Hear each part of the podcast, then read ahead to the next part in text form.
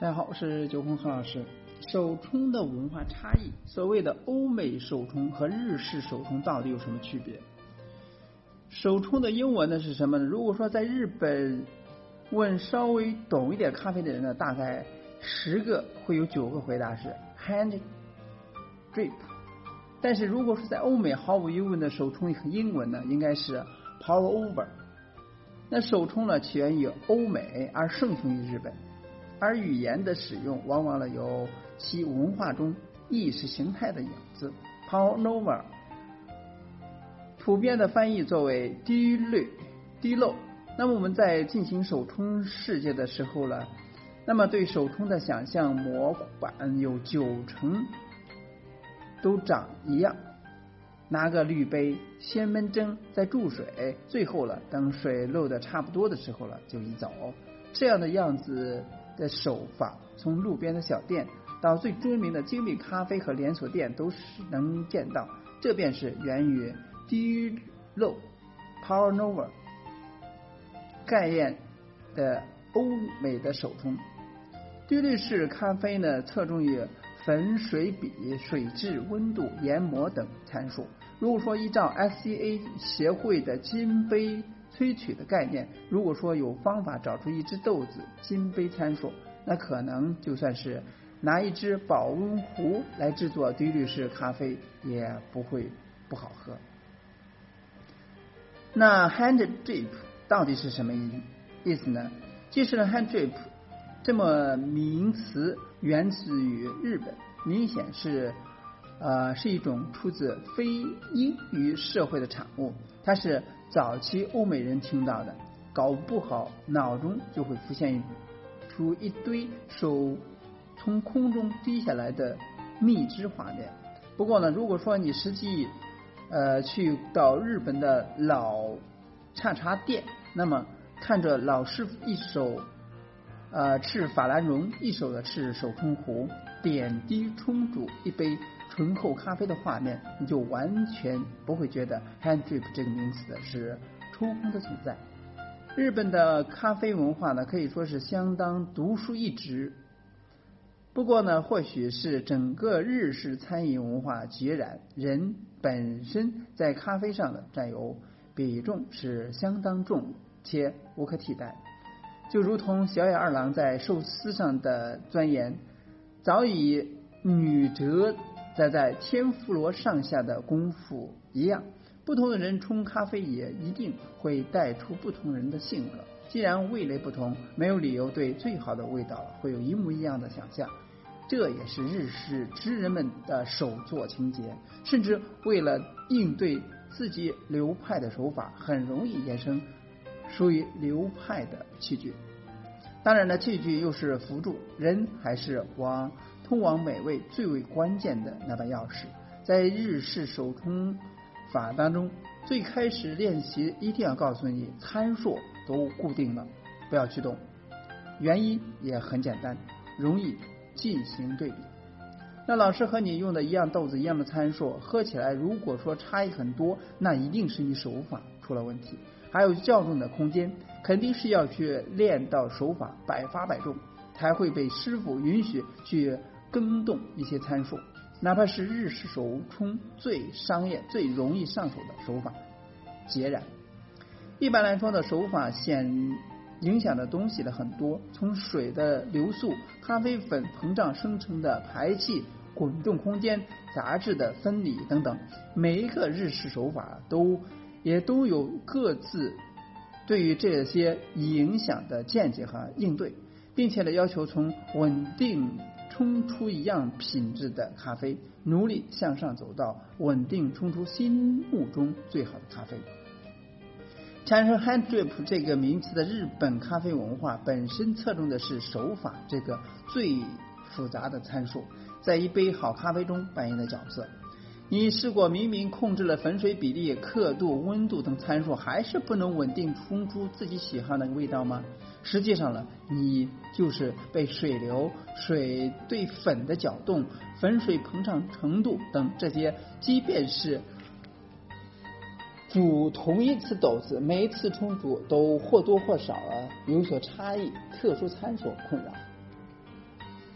在冲煮手法上，日本职人的百年积累对付这些特殊参数的经验是无与伦比的。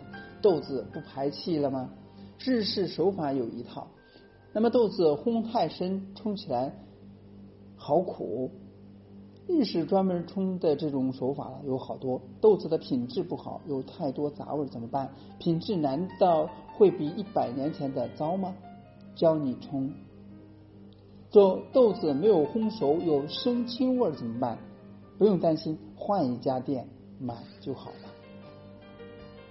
再来讲一下，那么我们最常接触的，从第三波精品咖啡浪潮延伸出来的欧美手法概念，并对参数影响了揭秘。首先呢，为什么要特别说从第三波咖啡精精品咖啡浪潮延伸出的手法概念呢？因为第三波精品咖啡浪重点在于最忠实的。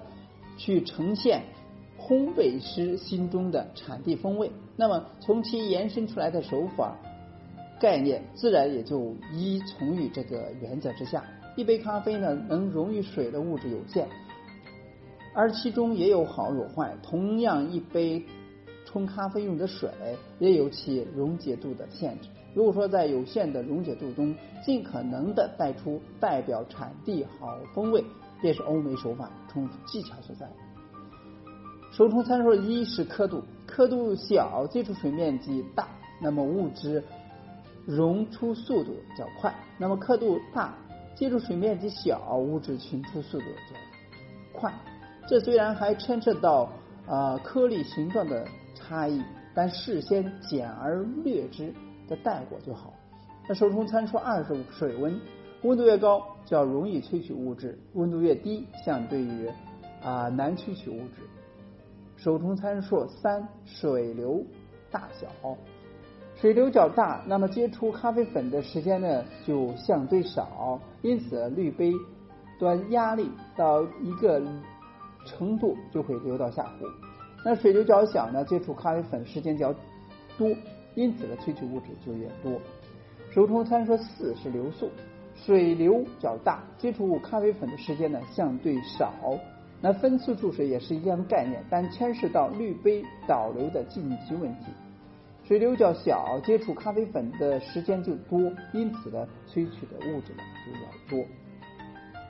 手中参数五粉水比，粉水比高，那么萃取物质多；粉水比低，萃取物质少。